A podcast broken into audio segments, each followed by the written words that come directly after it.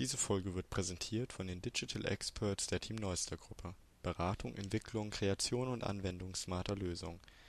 Netzwerk, Teamgeist und Know-how für euer digitales Business. www.team-neuster.de Was uns mit Davis Zöllner verbindet? Nachhaltigkeit und Weitsicht.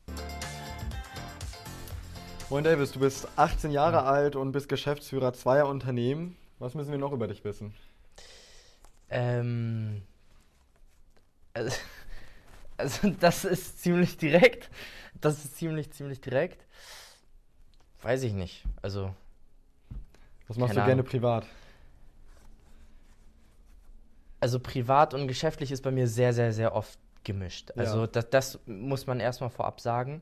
Ähm, ich, na, ich verbringe natürlich Zeit mit Freunden, wenn ich zusammen mit denen mal was essen gehe oder so. Auch ist es aber so, dass ich natürlich mit Geschäftspartnern auch oft eine freundschaftliche Beziehung pflege und das dadurch sehr oft gemischt ist. Also das kann man gar nicht so strikt festhalten, würde ich sagen. Also sei es jetzt, dass ich mal Fußball schauen gehe oder mal essen gehe, das äh, kommt immer drauf an. Genau. Wir sind in einem Bremer Podcast. Äh, ich sag's nur ganz leise, du bist HSV-Fan, wenn wir das richtig mitbekommen und richtig recherchiert haben. Also ob ich wirklich ein HSV-Fan bin, weiß ich jetzt nicht. Ne? Also ich bin zwar ab und zu immer bei HSV-Spielen, aber also natürlich fieber ich fleißig mit bei den Spielen, ja. logisch. Aber was natürlich eigentlich äh, motivierend und inspirierend ist, ist die ganze Atmosphäre. Also was jetzt die ganzen Tabellen und, und Spielstände und Punkte und sonst was anbetrifft, da bin ich raus, bin ich ganz ehrlich. Aber ich finde natürlich A, die Leute interessant, die man da kennenlernt und B, natürlich die ganze Atmosphäre. Da muss ich sagen, die nimmt einen schon echt mit, weil das ist nicht so, dass man allein im Büro sitzt und irgendwie arbeitet, ja. sondern das ist schon so, dass man da zusammen mit Freunden und Geschäftspartnern dann sozusagen das Spiel genießen kann. Jetzt äh, bist du 18, hast schon zwei Unternehmen gegründet. Äh, viele äh, in unserem Alter oder ein paar Jahre jünger träumen davon, irgendwann sowas zu machen. Ja. Wie hast du denn damals so, so angefangen? Was hast du gleich gegründet oder hast du vielleicht früher mal als Minijobber irgendwo gearbeitet? Wie ging das los? Nee, also bei mir war das so, dass ich eigentlich nicht vorher irgendwo wirklich berufstätig war. Natürlich im Rahmen der Schule hatte ich ab und an Praktika absolviert, aber mehr war da auch eigentlich nicht so. Ähm, ich habe meinen Mitgründer kennengelernt auf einem tollen Event von Zeigen Jalcin tatsächlich. Ja. Kennst du vielleicht? Der ist auch. Ist ein Bremer. Der ja. ist ein Bremer, das äh, wollte ich nur mal, nur mal äh, festgesetzt haben. So, deswegen, auch wenn ich noch nie in Bremen war, finde ich die Stadt trotzdem natürlich cool. Das freut mich natürlich. Zu diesem Treffen kommen wir gleich auch noch. Ähm, vielleicht kannst du uns einmal kurz beschreiben, euer erstes Unternehmen ist ja MyTech. Ja. Ähm, was, was genau ihr macht? Mit MyTech digitalisieren wir Visitenkarten. Ähm, unsere Hauptzielgruppe sind natürlich Konzerne, also auch recht große Unternehmen mit vielen Mitarbeitern, weil wir Papiervisitenkarten komplett abschaffen wollen. So, das bedeutet, NFC kennt wahrscheinlich jeder jetzt von den Zuschauern, wird bei Apple Pay beispielsweise auch verwendet. Zack, ranhalten, bezahlen. Bei uns ist es so, jeder Mitarbeiter wird entweder mit einem Sticker ausgestattet, den man hinten auf seinem Handy platzieren kann, oder einer Karte. Und wenn ich diese gegen dein Handy halt, bekommst du ein Pop-up und hast alle Kontaktinformationen auf einmal. Hast du vielleicht so eine Karte mal mitgebracht? Ja, na sicher. Ganz vorbereitet. Das ist jetzt eine Beispielkarte, die ist natürlich komplett personalisierbar ähm, mit dem Firmen CI, etc. Und Vorteil liegt darin, dass wenn sich Kontaktdaten ändern, dass ich nicht einen Stapel von 200 Karten habe, die ich wegschmeißen muss und wieder neue bestellen muss, sondern ich kann die Daten komplett neu sozusagen äh, auf, der, auf der einen und derselben Karte konfigurieren und mein Gegenüber scannt es eben einfach immer nur ein. Genau. Jetzt ist ja Corona die Lage wieder entspannter und wir hoffen, dass es so bleibt und vielleicht gehen ja Messen auch wieder los. Wenn ich jetzt an eine Messe denke, ist glaube ich so eine Visitenkarte gut, ja. ähm, um sich zu vernetzen. Es ist aber ja auch so, wenn du die dranhältst und den Kontakt abspeicherst, hast du ihn im Handy. Ja. Aber wenn ich so 50 Kontakte mitnehme, vergesse ich vielleicht drei davon. Wenn ich ihm meine Papiervisitenkarte gebe, findet er die nochmal in der Tasche, vielleicht zwei Tage später bei der Auswertung ja, ja. der Messe. Ja. Ist das vielleicht doch so ein kleiner Vorteil auch der Papiervisitenkarte noch? Also das ist natürlich, ähm, das ist natürlich ein Punkt, wo man, wo man meinen kann, dass das vielleicht bei der Papierkarte ein Vorteil ist. Nichtsdestotrotz muss man in Relation stellen, ob es das rechtfertigt, dass jedes Jahr 10 Milliarden Papierkarten gedruckt werden. Weil wenn man bedenkt, mit was für Konzernen wir mittlerweile in Gesprächen sind und dass die dann da Hunderttausende von Papierkarten wirklich bestellen, das kann man sich wirklich sparen. So, und was für Summen die auch vor allem da ausgeben, das kann man sich genauso sparen. So. Das heißt eher so ein bisschen so eine Mischung daraus. In ganz speziellen ja. Fällen macht es vielleicht Sinn, pa Papiervisitenkarten noch zu haben, aber für den Großteil der klar, Kontaktweitergabe. Aber auch das Argument zieht eigentlich insofern nicht, weil wenn du jetzt meinen Tag scannst, also ja. du landest auf meinem Profil, dann wird es jetzt in Zukunft auch die Funktion geben, dass du dir sozusagen den Kontakt selbst per Mail nochmal senden kannst. Das heißt, du siehst auch, mit wem du am Abend nochmal, mit wem du dich alles connected hast, als Beispiel. Oder du siehst in der App eine Art Historie, mit wem du dich alles connected hast. Ja. So. Deswegen muss man klar sagen, dass man im digitalen Bereich natürlich viel mehr Optionen hat als mit einer Papierkarte, weil die Papierkarte, die kann sich nicht weiterentwickeln, die kann nur so schlecht bleiben, wie sie jetzt ist, so. Und das ist bei uns eben nicht der Fall, so, weil wir können uns immer wieder weiterentwickeln, weil wir eben diesen ganzen digitalen Spielraum noch haben. Aber jetzt bei so großen Konzernen würdest du auch vielleicht eher die Papiervisitenkarte ins Jackett stecken oder? Äh, Auf gar keinen Fall. Würdest du natürlich Auf gar keinen Fall. Okay. Auf gar keinen Fall. das ist immer so, wenn ich in, in einigen Meetings bin und mich mit Leuten treffe, dass ich dann sehr viele Papierkarten natürlich zugespielt bekomme. Ja. So, und am Ende vom Meeting, dann hat sich das meistens wieder gegessen ja. und geändert. So. Ähm, aber das wäre ja komplett unauthentisch, wenn ich selber mein eigenes Produkt nicht nutzen würde. Da musst du dann in Erinnerung bleiben. Genau. Die Idee äh, kam ja damals von deinem äh, Mitgründer. Genau. Wieso hat er dich noch mit ins Boot geholt, wenn es die Idee sowieso schon gab? Berkay und ich, wir hatten uns kennengelernt auf einem Event in Berlin so und zufälligerweise waren wir beide eine Stunde zu früh da und das Event war äh, von einem sehr großen Idol von, von uns beiden, Saigin Yalcin heißt er, hatte ich ja vorhin auch schon gesagt, ist hier auch in Bremen geboren. Ähm, und dann waren wir beide zufällig eine Stunde zu früh da, haben uns dann ausgetauscht, kennengelernt. Er hat, dann haben wir uns zwei Monate später irgendwie festgelegt, dass er den ganzen technischen Part übernimmt und ich sozusagen den ganzen repräsentativen Part nach außen hin. Genau. So. Und das läuft bis jetzt weiter so an. Genau. Okay, ihr habt aber den gleichen Anteil und seid gleichwertige Geschäftspartner und der hat dich nicht äh, nur mit ins Boot geholt. Dann. Nee, tatsächlich, genau.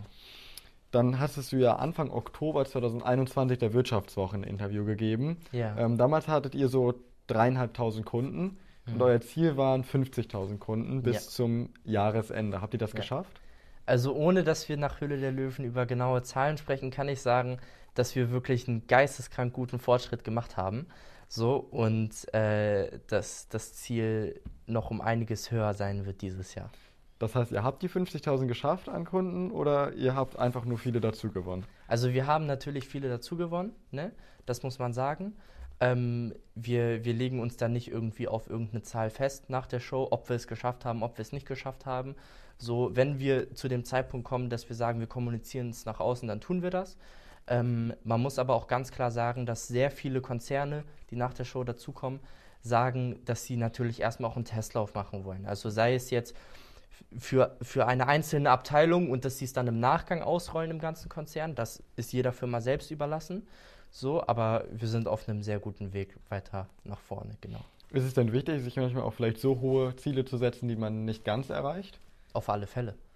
Also man, man braucht ja irgendwie einen gewissen Antrieb, so und ähm, da, da muss man einfach selber schauen, wie, wie hoch man sich seine Ziele selber setzt, genau. Das heißt, für dieses Jahr, was ist da euer Ziel? Du hast ordentlich recherchiert, Leonard, das muss man dir lassen. Ähm, unser Ziel ist dieses Jahr, dass wir die 100.000 voll machen. Ist das ein sehr realistisches Ziel ja. oder ist es auch sehr hoch gesetzt? Ist sehr realistisch. Und ihr schafft die 100.000, gibt es dann noch eine Motivation? Was ist das nächste Ziel dann? Nee, also ich, ich denke da jetzt nicht in, in fünf Jahre Schritten sozusagen voran, sondern achte schon darauf, dass ich das immer in kleineren Steps mache und deswegen haben wir da jetzt nicht äh, viele, viele Jahre im Voraus geplant. Das heißt, du weißt noch gar nicht so richtig, was du in fünf Jahren machst, oder hast du zumindest so eine kleine Vision schon? Also wir wissen, wo wir hinwollen mit MyTech. Das wissen wir intern alle ganz klar. Das willst du nicht verraten jetzt? Ja. Verstehe. Das okay. ist der Punkt. Das ist der Punkt. Verstehe, verstehe. du hast die Karte uns eben gezeigt. Ähm, was bezahle ich für so eine Karte, wenn ich jetzt als Freiberufler zu, die, zu euch komme und so eine Karte kaufen möchte? Also es kommt immer ganz auf die Menge drauf an. Wenn man sagt, dass man jetzt ein einzelnes Produkt haben möchte, dann kann man das im Online-Shop ähm, zwischen 14 bis 15 Euro sozusagen bestellen. Als Firma, wenn man denn mehrere Karten immer bestellt, dann ist es natürlich schon so, dass man dann 13, 11 oder 9 Euro zahlt, je nach Menge. Das heißt aber, jeder kann zu euch kommen. Auch wenn ich als ja. Privatmensch eine Karte Klar. von euch haben Klar. wollen würde, könnte ich. 100 Prozent. 100 Prozent. Ich gehe aber davon aus, ihr habt deutlich mehr B2B-Kunden als. Ja, ja, also auf alle Fälle so. Das ist genau die Richtung, in die wir hinwollen. Ähm, natürlich haben wir, was unsere Bandbreite an Unternehmen anbetrifft, kleine als auch große. Ziel sind natürlich aber immer die großen, ähm, dass wir auch eben noch schneller wachsen können. Genau. Habt ihr überhaupt äh, eindeutig private Kunden auch mal gehabt oder sind das oft dann einfach Freiberufler, die sich. Nee, tatsächlich, äh, also Privatkunden würde ich jetzt, äh, also natürlich sehr viele Bestellungen mhm. im, im Online-Shop schon, das konnten wir schon so bemerken, aber wenn man sich das mal anschaut, dann merkt man schon, dass der Großteil da eigentlich auch eher in, in anderen Firmen tätig ist, erst das für sich selbst bestellt, um es dann selbst in der Firma nochmal zu zeigen. Also der Großteil ist schon eher B2B äh, bezogen. Das heißt, jetzt fehlt nicht darauf ab, dass irgendwie die Jugendlichen sich irgendwann mit euren Karten connecten und vernetzen. Nee, nee, das nicht, das nicht. Kann sich natürlich trotzdem jeder noch bestellen. Und das heißt, ihr macht aber schon Sonderpreise für äh, große Unternehmen und umso größer der Konzern, umso größer die Abnahmemenge, umso klar, günstiger klar. pro Karte wird es dann. Klar, auf alle Fälle. 100 Prozent. Hast du denn irgendwelche großen Namen für uns, die du uns geben kannst? Also so richtig große Konzerne hier, die Ja, da muss, ich, da muss ich mal überlegen. Ähm, also einige kann ich nennen, unter anderem Engel und Völkers. Ähm, dann den Edeka Versicherungsdienst. Die versichern den Großteil aller Edeka-Läden. Ja. Ähm, und dann noch das ein oder andere Tochterunternehmen von Shell. Okay. Die auch, die auch sehr schnell wachsen, genau. Und Shell direkt auch? Darf ich noch nicht verraten. Da darfst du noch nicht drüber sprechen. Gibst uns ja aber einen kleinen Hinweis, wie es dann vielleicht gerade läuft. Genau, genau euch. so. Ich kann aber sagen, wir sind natürlich auch mit sehr vielen anderen noch in Gesprächen. Aber vieles ist natürlich eben noch sehr vertraulich, bevor man das nach außen hin kommunizieren darf. Klar, auf jeden ich Fall. Ich hoffe, das ist aber auch verständlich. Das verstehen wir komplett. Ich äh, bohre natürlich trotzdem nach und Klar, das äh, ist ja schaue, was ich herausfinden kann. Du bist hier, wir haben uns äh, connected über Instagram äh, damals äh, rund um deinen Auftritt bei der Höhle der Löwen. Ähm, ihr konntet da nicht nur 50.000 Euro für 30 Prozent äh, mhm. einsammeln, sondern euren Wunschlöwen, Carsten mhm. Maschmeyer, ja. mit ins Boot holen. Warum war er euer Wunschlöwe?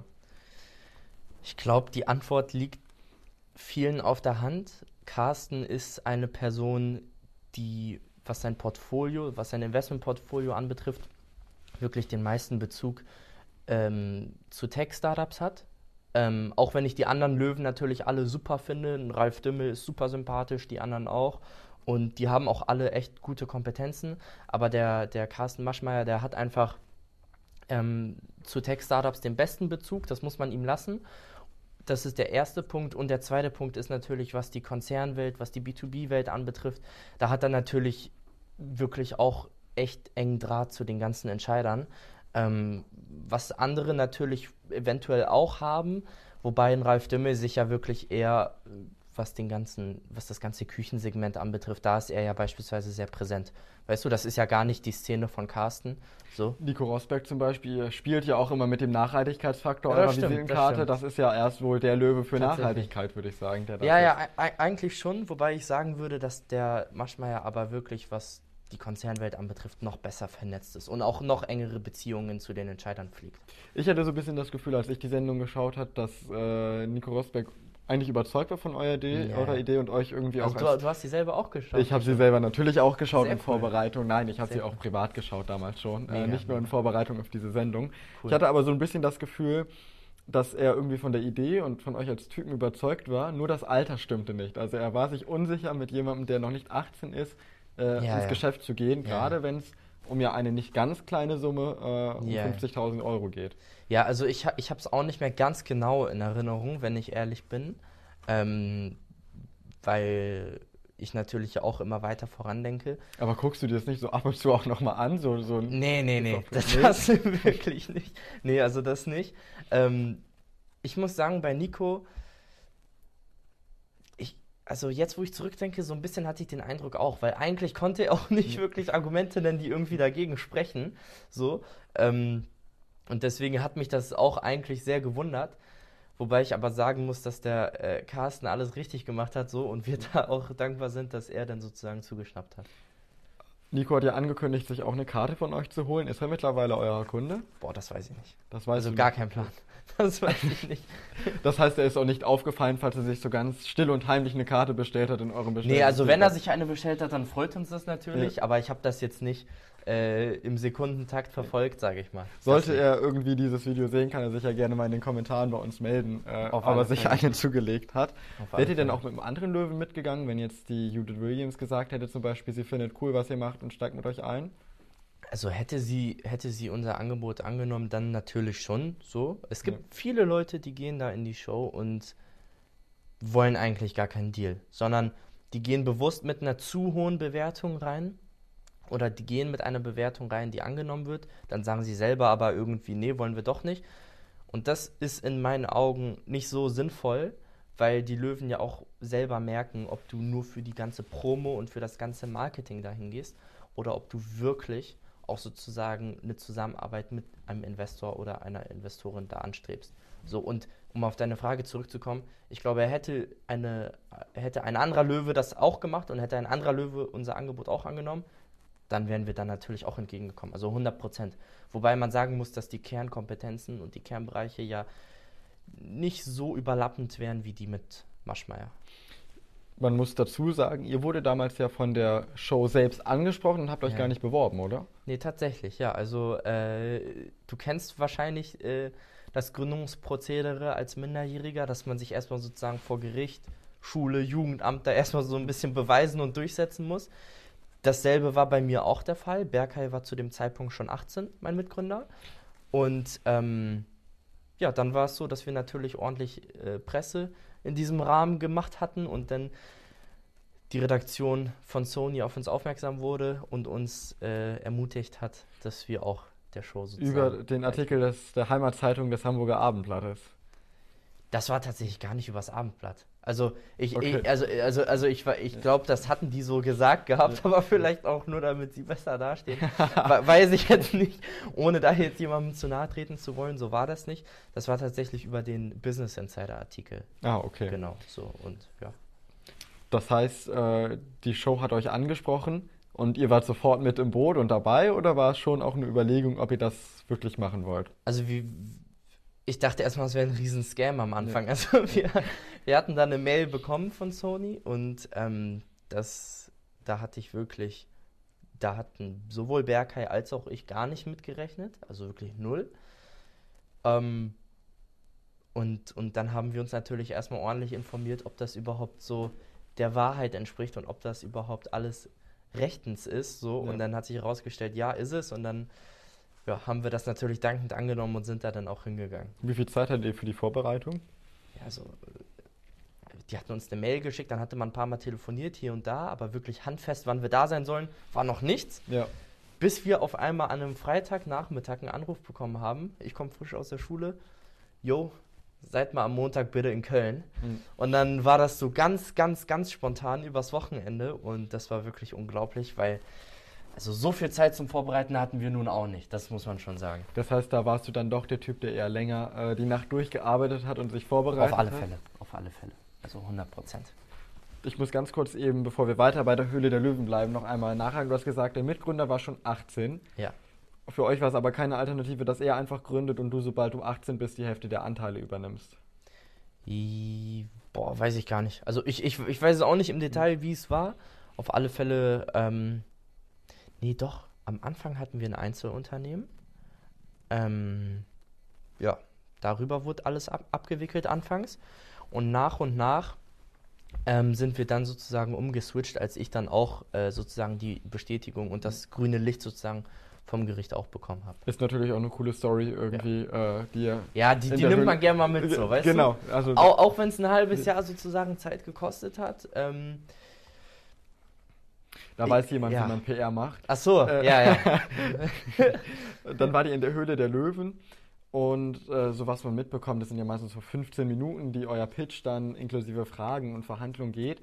Wie lange standet ihr wirklich da und habt mit denen geschnackt? Habt euch das waren gnadenlose zwei Stunden, Leonhard. Ja. So, und ich muss sagen, meine Beine taten da auch echt weh.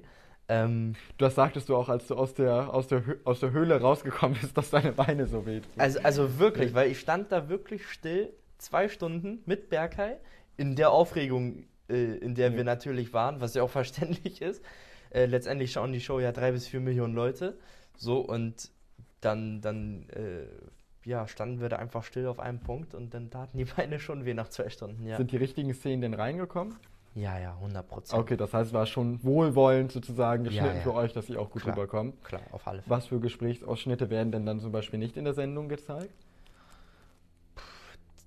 Also du, du erwischst mich hier wirklich eiskalt. Ich habe das gar nicht mehr so genau in Erinnerung, wenn ich ehrlich bin. War das nicht irgendwie doch so ein Turning Point auch ein bisschen für euer Unternehmen? Also ja, also ja klar, es war auf alle Fälle ein Turning Point so, aber ähm, was, was das Geschäftsleben anbetrifft, ich glaube, da kann mir auch jeder zustimmen. Es ist, da ist der Alltag wirklich sehr schnelllebig. Also da lernst du super, ich lerne zumindest lerne, lerne super viele neue Leute kennen, ähm, habe echt viele Gespräche und ähm, da erinnert, mich, erinnert man sich auch nicht immer an alles. Auch wenn das sozusagen wirklich der Kernmoment war ähm, bis jetzt, ähm, habe ich auch nicht mehr alles so in Erinnerung. So.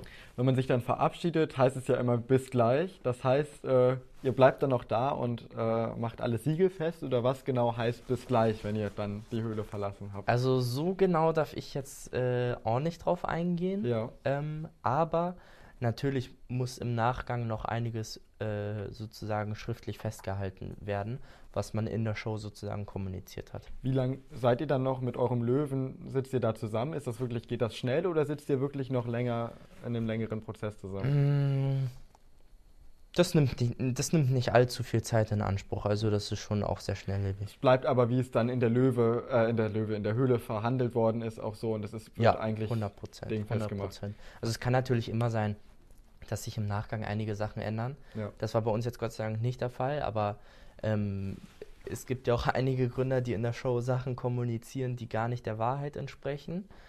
Und da findet der Deal hinter den Kulissen oft auch doch nicht statt. Das heißt, es wird im Schnellverfahren nochmal geprüft, ob es ja. wirklich auch alles stimmt? Nee, nee, das nicht. Es wird nicht unmittelbar nach der Show geprüft, sondern es wird nach der Show einfach schriftlich einiges festgehalten. Und dann hat man so dann hat man da so ein Standardprozedere, was jeder da durchläuft. Ne? Und äh, die eigentliche Prüfung des Unternehmens, das ist die Due Diligence-Phase, die findet dann sozusagen ein, zwei, drei Monate nach dem Dreh sozusagen ganze Zeit statt, wo sozusagen mit dem Team vom Investor und dir als Gründer alles kommuniziert und abgestimmt wird. Okay, hattest du oder hattet ihr euren eigenen äh, Rechtsbeistand da noch mit oder seid ihr einfach zu zweit hingefahren? Hattet ihr Familie noch mit? Äh, oder? Achso, nee, Berker und ich, wir sind blind drauf los, einfach so zu zweit so. Und das, das, da, war, da war uns das auch egal. Also da waren jetzt nicht noch Familie oder sonst was dabei. Ähm, weiß ich auch gar nicht, ob das erlaubt ist, aber genau. War ja auch noch Corona zu der Zeit. Tatsächlich, ja, das stimmt. Carsten Maschmeyer war euer Wunschlöwe. Ähm, ihr habt ihn bekommen dann. Hat sich bisher schon ausgezahlt? Ja, ja, 100 Prozent. Also man hat ja wirklich nach der Show einen echt sehr, sehr, sehr großen Boost, weil einfach die Aufmerksamkeit, die man da kriegt, das ist wirklich echt was Besonderes. Die hättet ihr aber auch bekommen, wenn ihr Ralf Dümmel genommen hättet. Ja, ja, äh, klar, auf alle Fälle. Aber ähm, ich meine, das Maß an Aufmerksamkeit und das Maß an, an, an Umsatzzahlen, die man da sozusagen am Abend und die Monate danach einspielt, das ist nicht mit nichts vergleichbar und das ist wirklich für ein Startup Gold wert, so muss man das einfach sagen. Und ähm, ausgezahlt hat sich das insofern auf alle Fälle. Und Carsten Maschmeyer hast gesagt, der ist gut vernetzt in, in, in der äh, B2B-Welt, äh, der, der weiß und kennt die richtigen Leute. Ja habt ihr einfach äh, nach den Kontakten gefragt und er schickt euch eine Exit-Tabelle mit 2000 Leuten rüber oder äh, wie unterstützt ihr euch da Stellst du dir das denn so vor oder wie ja, stellst, um, die, um den Ball mal zurück zu dir zu spielen, wie stellst du dir das Nein, die? Fragen stelle ich hier ja, das ja. ist das Format und ich frage aus, aus Interesse Alles einfach, weil er kann, ja. ihr, schneidet ihn ihr schreibt ihm wahrscheinlich nicht einfach nur WhatsApp, du äh, ja, aus der und der Branche, ähm, wie läuft das ab, wenn er euch mit Kontakten unterstützt? Also das macht ist, das? Ja, also auf alle Fälle macht er das. Aber das ist jetzt nicht so, dass man das gebündelt in, in einer Excel-Datei bekommt mit 2000 Leuten drin. Das überrascht mich jetzt nicht, dass er euch nicht einfach die Tabelle rüberschickt. Äh, so und, und äh, insofern ist es schon so, dass, dass wenn man, wenn mal was ist, dann kann man ihm natürlich immer schreiben. Da ist er gut erreichbar. Ähm, natürlich darf man ihn auch nicht zu spammen mit Nachrichten, mhm. das ist auch ganz wichtig. Aber wenn man mal äh, wirklich strategische Hilfe braucht und, und hier und da mal einen Draht braucht zu jemandem, dann ist das gar kein Thema, dass er da auch nochmal unterstützt. Wenn man jetzt über euch liest oder was über euch schaut, ähm, wird oft von Mitarbeitern gesprochen oder geschrieben, je nachdem welches ja. Medium ähm, man nutzt. Sind das Festangestellte, sind das Freelancer oder wie sieht eure nee, Unternehmensstruktur nee, also, aus? Also die gehören zum Team, die sind tatsächlich festangestellt so und ähm, wir ergänzen uns halt im Team wirklich alle unglaublich gut. Ne? Also sei es jetzt die Projektumsetzung, die sozusagen alles hinter den Kulissen übernimmt, oder sozusagen der eher operative, strategische Part, der die ganze Ko Kundenkommunikation macht.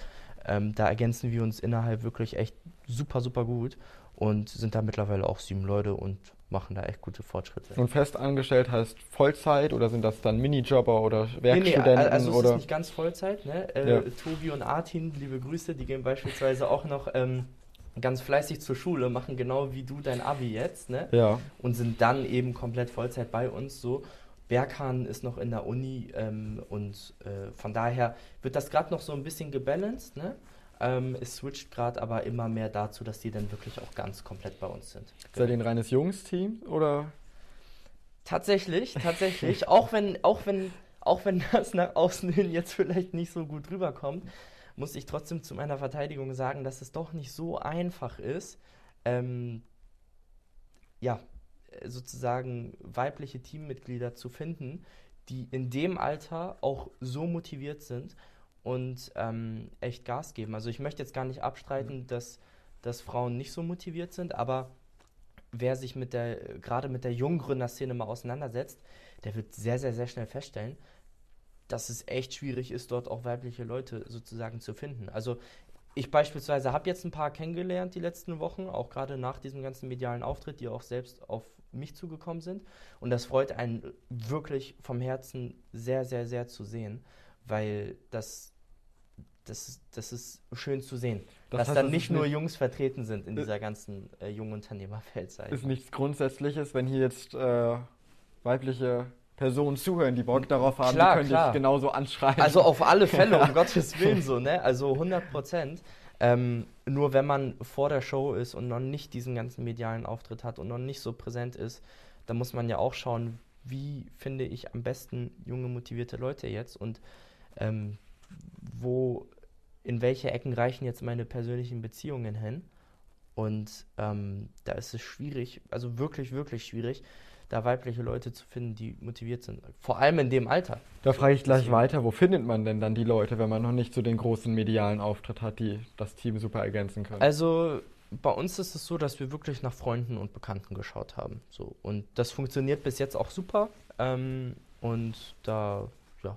Und die sind dann gleich mit eingestiegen als Minijobber am Anfang, als Freelancer oder die sind haben ja, das einfach mitgemacht, genau, weil sie das genau. cool finden, das Projekt? Beides, beides. Okay. Also das, das kommt immer darauf an, das muss man immer mit jedem individuell natürlich ausmachen so. Aber das ist schon, schon schön zu sehen, wenn man denen dann sozusagen ähm, erzählt, was einen in ein paar Monaten erwartet im Fernsehen. Ja. So, das ist wirklich unglaublich toll und äh, die dann auch begeistern zu können und dann wirklich auch mit Motivation dahinter stehen zu sehen, das ist echt toll zu sehen. Und äh, wenn die Jungs zur Schule gehen, dann äh, bietet ihr denn eine Perspektive für nach der Schule oder ist das eher sowas wie ja, ein nee, Nebenjob 100%. neben der Schule eher oder wie, wie plant Also 100% Perspektive nach der Schule. Also auch wenn Tobi und Artin fleißig äh, gerade am Lernen sind, nee, gerade noch gar nicht, aber in einem Monat lernen die mhm. wahrscheinlich, fangen die auch mal genau wie du an fürs Abi zu lernen, so, ne? Deswegen ähm, da ist es schon so, dass die nach der Schule dann wirklich sich auch freuen, sozusagen komplett bei uns auch zu sein. Das heißt, ein Studium ist keine Voraussetzung, um bei euch arbeiten zu dürfen? Nee, auf gar keinen Fall, auf gar keinen Fall.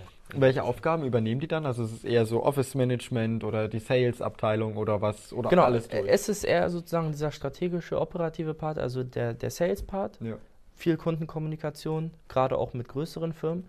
So, und ähm, das ist so das, wo sich deren Kernbereiche sozusagen festlegen werden. Und wie ist das da vorher? Also wenn du sagst Freunde und Bekannte, vielleicht hast du einfach da den riesen Bekanntenkreis, ja. aber so gerade in der Kundenkommunikation ist es vielen gerade gut, äh, also lange bestehenden Unternehmen, die relativ groß sind, die eine gewisse Kultur haben, wichtig, dass man vernünftige äh, Anreden verwendet, dass man äh, nicht ganz so viele Rechtschreibfehler in seine Mail einbaut, dass man weiß, wie man am Telefon miteinander spricht und sowas. Ähm, habt ihr das vorher irgendwie, habt ihr da, seid ihr da relativ blind ja, reingegangen? Wir sind oder? da blind rein, haben darauf wirklich null geachtet. Also typisch Startup halt ja. so. Ähm, und ohne, dass ich jetzt sagen möchte, dass diese Punkte nicht relevant sind, ist es schon so, dass ich merke, wenn ich mit vielen, auch gerade größeren Firmen im Gespräch bin, ähm, dass es schon auch eigentlich easy ist, sich einander aufzulockern. Also es ist nicht alles so strikt und, und ähm, ist aber schon ein erster Eindruck. Also wenn die Mail klar, 20 ist, Rechtschreibfehler hat, kommt es anders rüber, als wenn du Achso, eben nee, gut, nee, gut, deswegen meinte ich, also ja. klar sind die Punkte wichtig, aber man kann schon normal miteinander reden. Also das ist klar. Das ist jetzt nicht so, dass man da jetzt hochnäsig oder ultra strikt jetzt drauf, drauf losgehen muss. Aber es war nicht so ein Thema vorher, dass ihr das irgendwie ein bisschen nee, nee. gecheckt habt, sondern. Gar nicht, gar nicht. Auf gar keinen Fall. Musstest du auch Leute wieder rausschmeißen, wo du gemerkt hast, so, nee, die bereichern das Team nicht, oder? Ja, ja, schon. Also es ist, ist ein bisschen härter. Ähm, und ähm, das gehört auch dazu. Ist man danach noch befreundet dann? nee. Wie lange waren die Leute, die ihr rausgeschmissen habt, wieder bei euch denn im Unternehmen dann? Gott sei Dank waren es jetzt nicht so viele Fälle. Ja. Ähm, aber das ein Monat oder zwei wenn ich jetzt schätzen müsste. Und das waren vorher Freunde dann oder ähm, ja, ja. Viele? Ja, okay. ja, ja. Ist halt wichtig, dass man, dass man schaut, dass man auch, also auch wenn geschäftlich und, und Freundschaft oft vermischt ist, muss man halt auch irgendwo trennen können. Ja. So und ähm, genauso wie man in einer Freundschaft, genauso wie ich in einer Freundschaft Prinzipien pflege, genauso ist es auch im Geschäftlichen. So und ähm, da lernt man auch, äh, also vor allem wenn man unter Druck arbeitet, vor allem wenn man unter so einem großen Druck arbeitet, lernt man auch Seiten von Menschen kennen, die man sonst nicht kannte. So. Ja. Und, und da, ähm, da weiß man, wie Menschen dann auch wirklich ticken. Das heißt, unter großem Druck gearbeitet, dann war dann doch nicht die Leistungsbereitschaft so da wie angekündigt, oder? Nee, also das ist, das ist, das ist gar nicht mal der Hauptpunkt, sondern es geht auch einfach um, um, um die generelle Einstellung wo es dann doch einfach nicht gepasst hat. Macht ihr denn mittlerweile so eine Art Bewerbungsgespräche für Startups? Also checkt ihr schon, ob die Leute eher passen für euch oder wie? Also ich stelle mir es jetzt so vor, nach ja. Höhle der Löwen habt ihr wahrscheinlich schon ein paar ja, mehr ja. Nachrichten bekommen und habt nicht alle äh, wahrscheinlich klar, klar. zu euch geholt. Ähm, also man hat da wirklich ein gutes Gespür für mit der Zeit. Man muss ja auch selber schauen, gerade wenn, wenn man diesen Switch hat von nicht ich gehe mehr auf Leute zu, sondern es kommen auch viele Leute auf einen selber zu. Da ist es schon so, dass man ein gutes Bauchgefühl dafür braucht, um herauskristallisieren zu können, ähm, was Sinn ergibt und wer im Team Sinn ergibt und wer nicht. So ja. und ja, genau. Kommen die Leute denn alle aus Hamburg, die für euch arbeiten, oder ja, ist das deutschlandweit? Also ist es momentan momentan sehr viel Hamburg ähm, wird sich aber jetzt auch immer mehr sozusagen spreaden. Gerade wenn man jetzt sozusagen sagt, dass man äh, Entwickler oder so mit an Bord ziehen möchte, dann ist es schon so, dass die ja nicht unbedingt in Hamburg sein müssen. Ich stelle mir jetzt so Startup äh, vor, es, äh, ihr seid ans Büro gebunden, dann irgendwie doch schon, dass ihr die Leute da haben wollt und nicht ja. irgendwie einfach euch per Teams und Slack und äh, Co. Ja. austauscht. Also ihr seid schon im persönlichen Austausch, das ist euch schon wichtig. Ja, das ist schon wichtig. So. Gerade weil man ja auch zusammen befreundet ist, möchte man einander ja auch immer sehen. Ja. Ähm, und deswegen ist es schon so, dass wir auch persönlich immer sehr viel zu tun haben im Büro. Ihr habt ja ein Büro mit einem schönen äh, Ausblick, äh, von dem auch viele träumen, vielleicht, wenn sie ein Unternehmen gründen, wenn sie arbeiten. Ja. Mit wie vielen Leuten sitzt ihr da oben? Also, das, das kommt ganz drauf an. Wir haben beispielsweise ja auch noch einen Podcast. Ne? Ja. Ähm, und, und da ist es schon so, dass auch viele Leute von außen sozusagen einen auch, auch noch besuchen.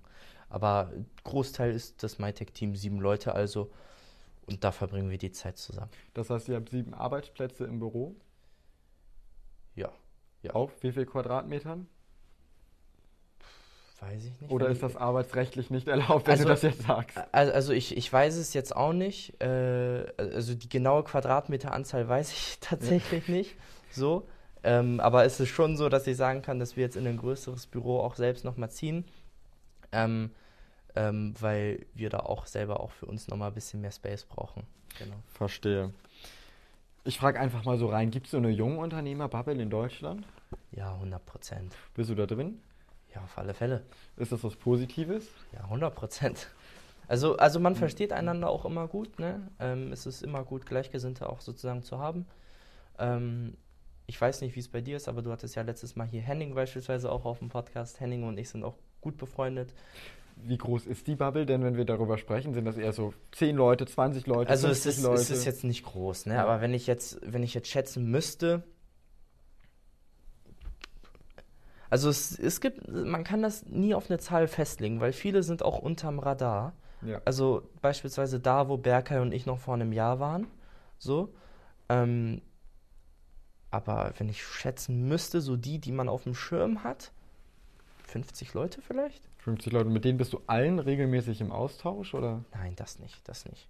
Aber also Aber man kennt sich. Man kennt sich, genau, genau, 100 Prozent. Ist da Hamburg so ein kleines Zentrum auch für, oder ist das wiederum ganz Deutschland? Äh, es, ist es, ist es flächenübergreifend. Also es ist, legt sich jetzt nicht nur auf Hamburg fest, sondern auf, auf verschiedenste Städte, also sei es jetzt Trier, München, äh, Hamburg, Berlin, Köln, ähm, Dortmund, das kommt immer ganz drauf an.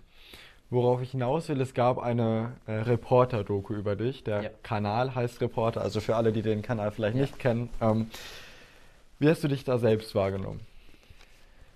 Mm, ich muss sagen, dass wenn es eine Sache gibt, die ich in dieser Reportage anders hätte machen können und sollen, dass ich nicht unbedingt ähm, sozusagen meine Meinung aufs Allgemeine bezogen äh, beziehen hätte sollen, sondern wirklich nur auf mich. Weil am Ende des Tages kann ich nur von mir sprechen, ich kann nicht für alle sprechen, aber ich kann sagen, was für mich das Richtige ist. So. Und ähm, genauso wie ich dann ja auch andere Meinungen ak akzeptiere, erwarte ich das ja auch ein Stück weit. Und ich muss sagen, dass mir die Doku grundsätzlich aber schon sehr gefallen hat. Also wir hatten ein tolles ähm, Treffen im Fußballstadion, wir hatten uns aber genauso mit ähm, zwei anderen Junggründern noch getroffen, also Henning und Philipp, ne, kennt man ja auch. Klar. So und ja, genau. Ich habe mich so ein bisschen, also wir haben eben bei der Höhle der Löwen drüber gesprochen, da hast du gesagt, die haben wohlwollend geschnitten. Hattest du bei der Reporter-Doku jetzt auch das Gefühl, dass man schon so Gute geschnitten Frage. hat, wie es war? Gute Frage.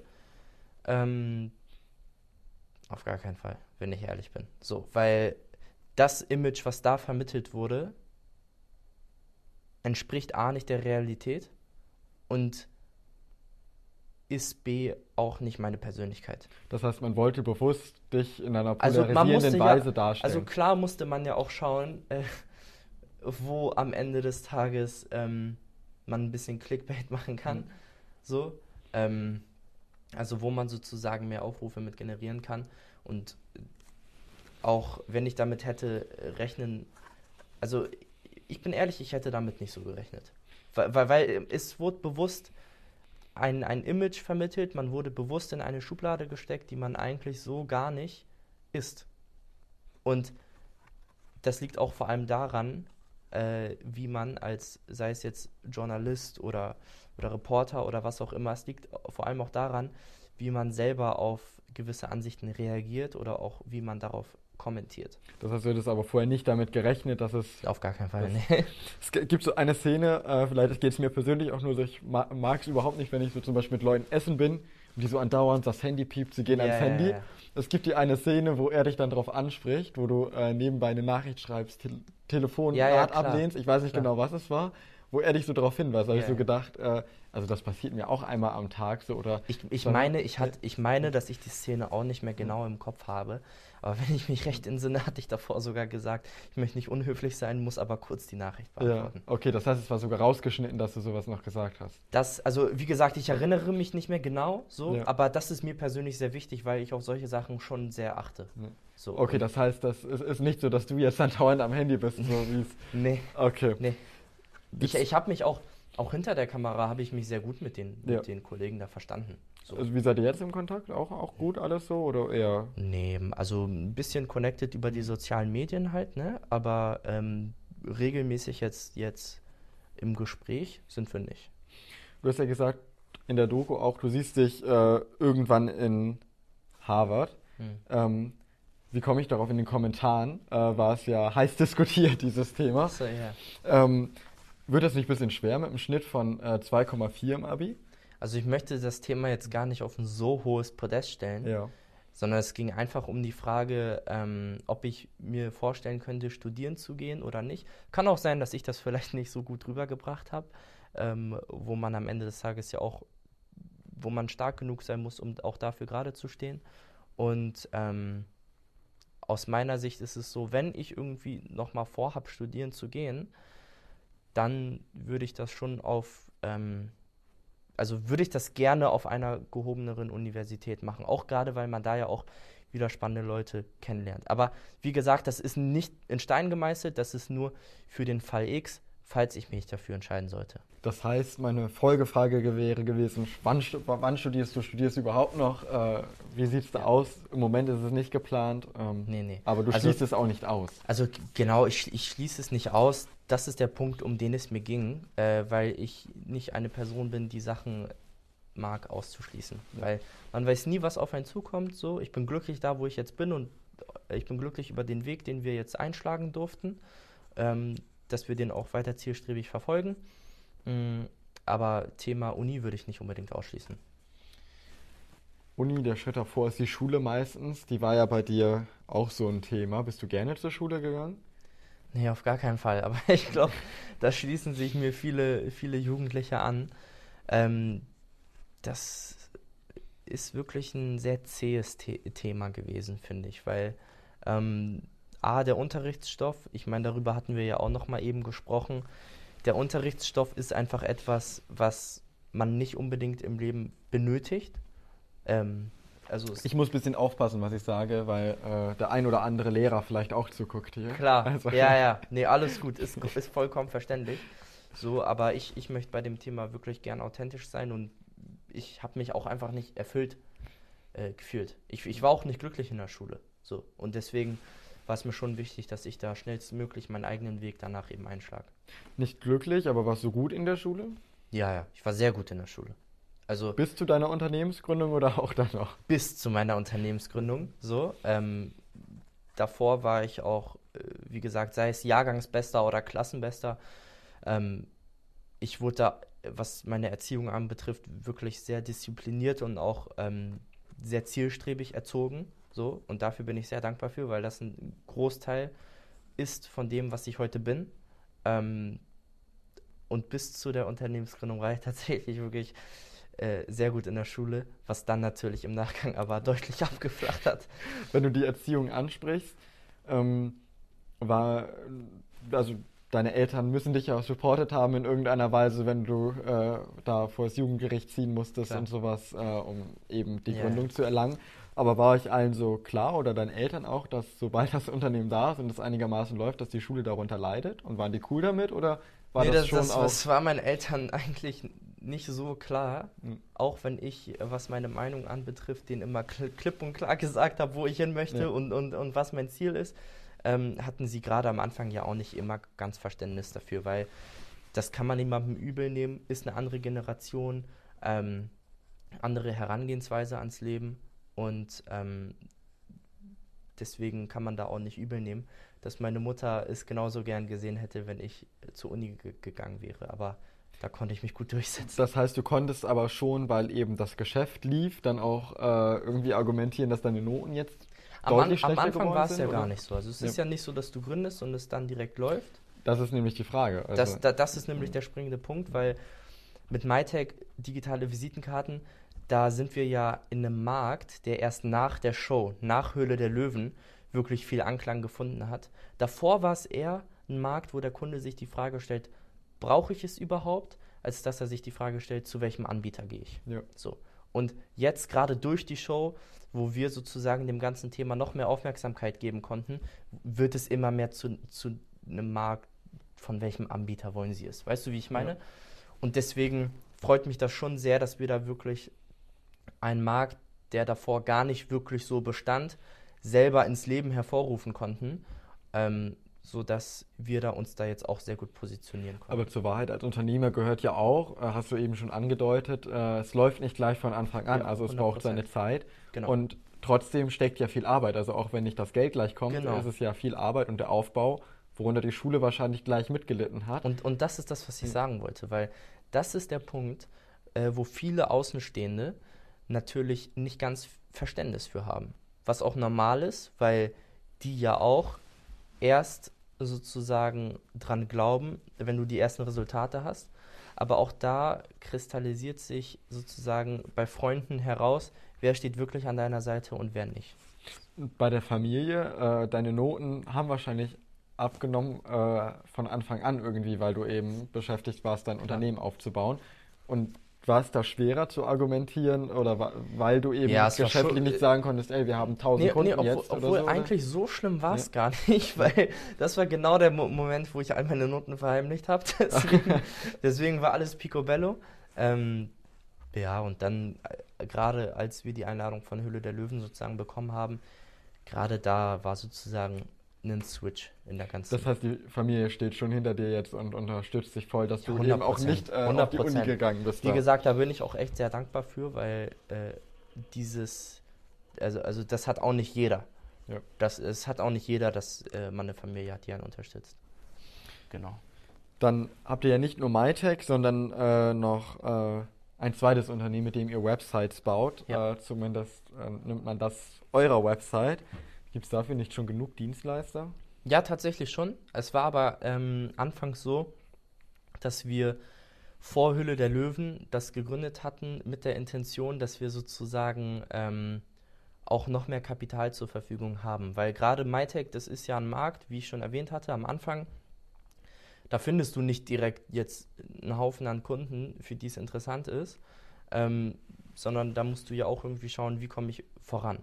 Und während Berker und ich sozusagen parallel immer ähm, MyTech am Laufen gehalten haben und parallel immer dafür gearbeitet haben, hatten wir uns dann auch entschieden, sozusagen ähm, die zweite Firma auch noch ins Leben zu rufen, womit wir dann auch eben noch mehr Kapital sozusagen, also einfach schnelleres Kapital ja. sozusagen, ähm, sozusagen bekommen konnten. Ist da denn wirklich viel Kapital auch mit bei rumgekommen dann? Ja, 100 Prozent.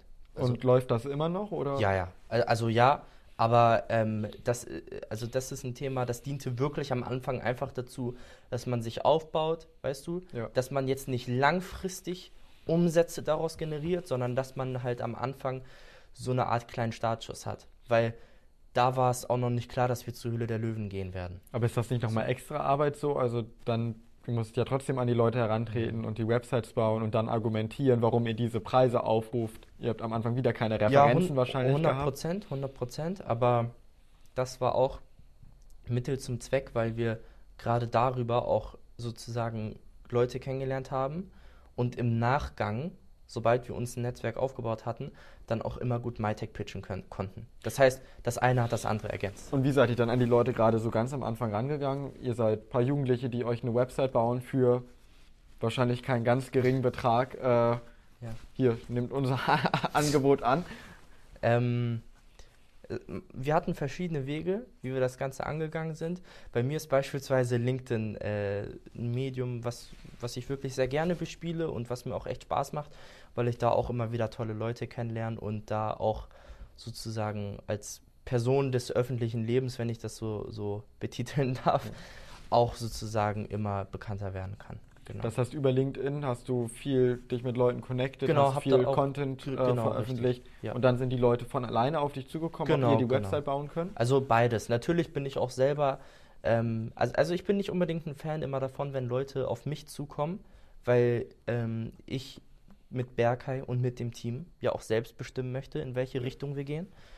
Deswegen, egal wie viel ähm, wir überflutet werden, mit, mit Anfragen oder, oder Bewerbungen oder was auch immer, ähm, ich gehe immer auch selber noch auf Leute zu. Und, und ich bin mir auch da nicht äh, selber zu schade für. Und die Arbeit, die nehme ich gerne extra auf mich. Du freust dich aber schon, wenn Leute dir dann schreiben und von alleine auf so, Ja, klar. Also auf alle Fälle so, ne? Nicht ja. falsch verstehen. So, aber gerade wenn man sozusagen ein Ziel vor Augen hat, muss man ja auch selber schauen, in welche Richtung man das Schiff lenkt. Klar. So. Hier hast du ja sogar zwei Co-Founder. Ähm, Kommt es vielleicht für dich in Zukunft irgendwann auch mal in Frage, ähm, alleine ein Unternehmen zu gründen? Soweit denke ich eigentlich noch gar nicht. Kannst du vielleicht auch jetzt nicht sagen, wenn deine Mitgründer zuschauen Nee, gerade? nee, also, also da, das wäre jetzt per se gar nicht das Problem. Also ich glaube, äh, uns liegt noch eine weitere Reise bevor. So. Ähm, sei es, betrifft es jetzt mich oder meine Mit Mitgründer. Ähm, ich kann auf alle Fälle sagen, dass ich jetzt noch nicht so weit in die Zukunft denke, dass ich schon mit dem Gedanken spiele, weitere Sachen anzugehen. Weil mir ist wichtig sozusagen, MyTech voller Fokus darauf und dann kann man schauen, was man danach macht. Aber das steht erstmal im Vordergrund. Ihr habt ja in der Höhle der Löwen schon sehr auch damit argumentiert, dass man nicht nur in MyTech investiert, sondern in, in euch als Gründer natürlich auch am Ende, 100%. weil ihr noch jung seid, ihr habt Ja. noch Ideen, ihr gründet noch mal später was. Das heißt, MyTech ist geplanterweise nicht das letzte Unternehmen. So ist es. So ist es. Gibt schon eine Idee für was Zukünftiges? Nee, noch gar nicht. Das heißt, ihr lasst es auf euch zukommen. Ja, einfach ja, um- ja.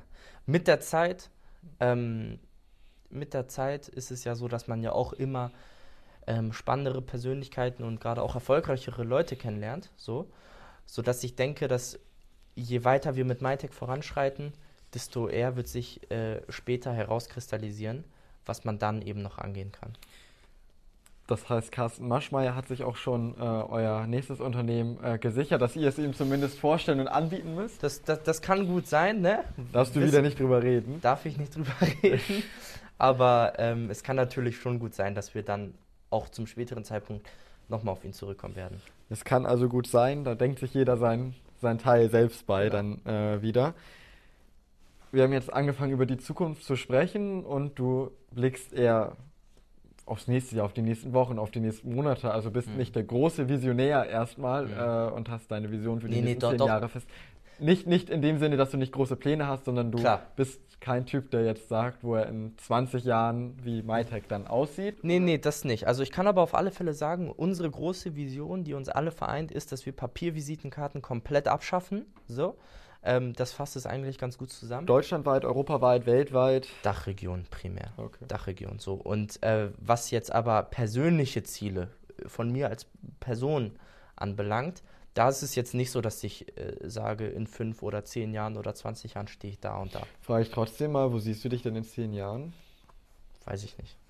keine Ahnung, nicht irgendeine Sache, wo du sagst, das hätte ich vielleicht eine schöne Wohnung in Hamburg oder Nee, so. nee. Hast du gar Erstmal keine. erstmal voller Fokus auf das eine Ziel und dann schaue ich gemeinsam mit dem Team, wo die Reise hingeht. Das heißt, du machst dir gar keine Gedanken, wo du so auch privat, persönlich äh, in zehn Jahren stehst. Noch nicht wirklich, nee. Bleibst du denn auf jeden Fall in Hamburg? Also Hamburg ist wirklich, also Hamburg ist Hamburg und ich glaube, ich werde Hamburg nie ganz verlassen. Ähm, das ist, das ist eine Stadt, die ist mir echt ans Herz gewachsen. Ähm, habe dann natürlich auch sehr viel durchgemacht, sehr viel aufgebaut und ähm, ich kann mir aber genauso gut vorstellen, dass ich jetzt, also ich werde jetzt in Hamburg nicht leben bleiben für immer. Das auf gar keinen Fall. Welche Stadt hast du da so im Blick? Wahrscheinlich ist es Bremen jetzt hier. Bremen Äh, oder was? äh, Auf gar keinen Fall. ähm, muss ich mal überlegen. Also ich, wie gesagt, auch da, ich nagel mich nicht auf irgendwas fest. Aber hast du so eine Stadt, die du cool findest, wo du es dir zumindest vorstellen könntest, wo es keine Also, also ich finde find die Westküste Amerikas super cool. Also alles, was ähm, alles, was Kalifornien, Silicon Valley, was das Gebiet anbetrifft, das finde ich super cool. Und ich finde Dubai sehr spannend. So. Und ähm, ja, genau. Würdest du- dich denn also als fließend Englisch sprechend bezeichnen, oder? Ja, schon, schon. Okay. Ich habe viele Leute, ich habe viele Freunde, ähm, auch noch von früher, mit denen ich oft Englisch spreche, die auch äh, sozusagen nicht unbedingt aus Deutschland sind. Und ähm, deswegen denke ich schon, ja. Carsten Maschmeyer hat sich äh, euer nächstes Unternehmen da zumindest einen Anteil, eine Beteiligung dran gesichert. Gibt es denn aber schon ganz konkrete Pläne jetzt äh, für so die nächsten festlegen Jahre? würde ich das jetzt aber auch nicht, Leonard. Da denkt sich jeder mein Teil bei, ich auch. Gibt es denn schon so ganz konkrete Pläne, was ihr vielleicht vorhabt? Äh, Carsten Maschmeyer hat ja diesen Gründersummit äh, regelmäßig gehabt, zumindest vor Corona. Mhm. Ähm, sprichst du da äh, zum Beispiel oder gibt es jetzt keine ganz konkreten Pläne, was ihr die nächsten Monate auf die Beine stellt zusammen? Ähm, meinst du jetzt neben MyTech oder? Neben MyTech, mit MyTech, äh, Mm, es gehört ja irgendwie so ein Stück weit zu eurer DNA als Ja, ja, MyTech ja, ja. schon. Also 100 Prozent. Also ich. Also Ende des Jahres wollen wir natürlich in gro sehr großen Konzernen komplett ausgerollt sein. So und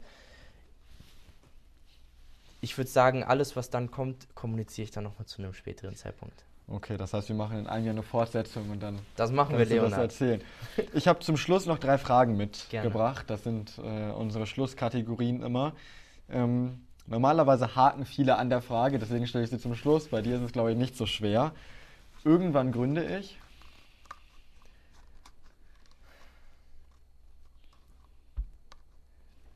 Du hast mich erwischt. Gar kein Plan. Ein weiteres Unternehmen. Achso, ja, nee, klar, aber wie gesagt, also ich kann das jetzt nicht festschreiben, fest, festsetzen auf irgendwas. Okay, aber es ist schon ein Unternehmen und nicht der Gartenverein, der irgendwann von dir gegründet wird. Ja, das kann man schon sagen. Lieber schlechte Mitarbeiter einstellen oder gute Mitarbeiter kündigen? Du bist kreativ mit deinen Fragen. Das muss man dir lassen. Lass mich mal überlegen. Schlechte Mitarbeiter einstellen oder gute Mitarbeiter kündigen? Es gibt noch eine Entweder-Oder-Frage, deswegen haben wir keine Joker diesmal. Aber warte mal, heißt das, dass wenn man schlechte einstellt, dass man immer noch gute in der Firma hat? Du musst nicht alle Guten rausschmeißen, aber wenn du so sozusagen Nee, dann, dann lieber einen schlechten dann Mitarbeiter einstellen. lieber einen schlechten einstellen, weil man auch an sowas ja arbeiten kann. Und wenn man den irgendwann auch wieder rausschmeißen kann, dann, oder? Wenn man es so sehen will. Es gibt auch Privates in meinem Leben, das rein gar nichts mit meinem Geschäft zu tun hat. Und zwar, Ähm, essen gehen mit Freunden. das machst du aber auch geschäftlich ab und zu. Das stimmt. Gibt es auch irgend sowas, also es gibt, jetzt wollte ich fast sagen Golfen, aber das ist ja für viele auch teilweise Nein. Geschäft, aber irgendwie sowas, spielst du Tennis vielleicht irgendwie mit deinen Kumpels oder gibt es irgendwas sowas? Also Fußball schauen. Ist aber wenn du im Stadion bist ja auch teilweise geschäftlich. Also gibt es irgendwas, was du wirklich Teilweise, aber wie gesagt, das ist was, ähm, das ist ja nicht unmittelbar vor Ort, dass es sich da ums Geschäft dreht. Weißt du? Wenn Ja. dann im Nachgang so. Wenn wir da sind, dann wird das Spiel genossen. So und ja. Hat man ja in der Doku auch gesehen, dass du darauf hinweist, dass Ach wir so. das später machen. Nee, ja klar, Dann, 100 Prozent. 100 Prozent. okay, aber es gibt jetzt nichts, was du wirklich so, so komplett, wo du... Doch, also ab und an trifft man sich auch am Wochenende mal mit Freunden und verbringt die Zeit, klar. Aber ähm, ja, also jetzt nichts, nichts Besonderes, worauf ich mich jetzt festnagel. Würdest du dich denn so, äh, was äh, viele ja in den Medien, du bist ein ganz besonderer Jugendlicher und sowas, siehst du dich auch so als ganz besonderen Jugendlichen oder einfach relativ normal auch so? Also eigentlich schon eher normal so, weil jeder hat im Endeffekt etwas, was er gerne verfolgt, so. Und äh, sei es jetzt bei einigen ähm, eine Sportart oder bei anderen äh, das Gründen, ähm, das muss jeder für sich selbst entscheiden. Aber grundsätzlich auch komplett normal so. Und meine beste Kaltakquise-Strategie ist,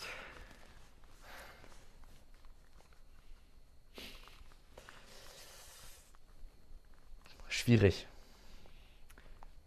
das lässt sich grammatikalisch machen, aber äh, jetzt nicht, glaube ich, den Satz, den die Zuschauerinnen und Zuschauer hören wollen.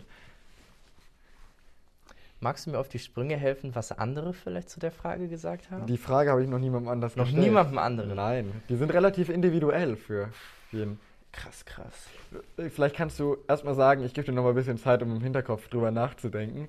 Bist du eher der Typ, der eine Mail schreibt, der anruft, der Leute anruft. versucht persönlich irgendwie irgendwo Anruft. abzufangen oder 100% anrufen. Mail ist nicht persönlich, also ist nicht persönlich genug. ja. Ähm, persönlich treffen ist zwar persönlich, aber nimmt meistens zu viel Zeit in Anspruch. Und anrufen ist genau ein Mix. Nimmt nicht zu viel Zeit in Anspruch, man kann meistens alles auch viel schneller abklären. Und es ist vor allem auch persönlich, weil man hört sich mal gemeinsam. Da haben wir die Kaltakquise-Strategie teilweise schon. Also du bist Teilweise. der, der Anrufer. Ähm, jetzt muss man ja an die Nummern kommen, erstmal, die man anrufen möchte. Es gibt gewisse äh, Websites online, wo man diese Mediale Nummern kaufen Präsenz kann. ist ein sehr guter Punkt. Und dann kommen die Leute auf dich zu und du rufst sie Genau, an. Oder genau, als Beispiel. Also das ist nach wie vor ein echt guter Punkt so und ich glaube, wenn man da äh, was echt Eigenes aus seiner Story basteln kann, dann ist man auch interessant genug, dass die Leute auf einen selbst Und zukommen. so du? komplette Kaltakquise, das heißt, die Leute kennen dich nicht, du denkst aber, boah, die haben 10.000 Mitarbeiterinnen und Mitarbeiter, das wäre ein guter Kunde. Wie gehst du da dann ran? Persönliche Beziehungen meistens. Persönliche Beziehungen. Ja. Okay. Dann will ich dich nicht weiter mit Fragen löchern. Alles vielen, vielen Dank für deine Zeit und wir sehen uns dann nächstes Jahr zum zweiten Teil wieder. Machen wir, Leonhard. Vielen lieben Dank dir und ich muss sagen, hat mir sehr gut gefallen und deine Fragen super kreativ. Danke dir.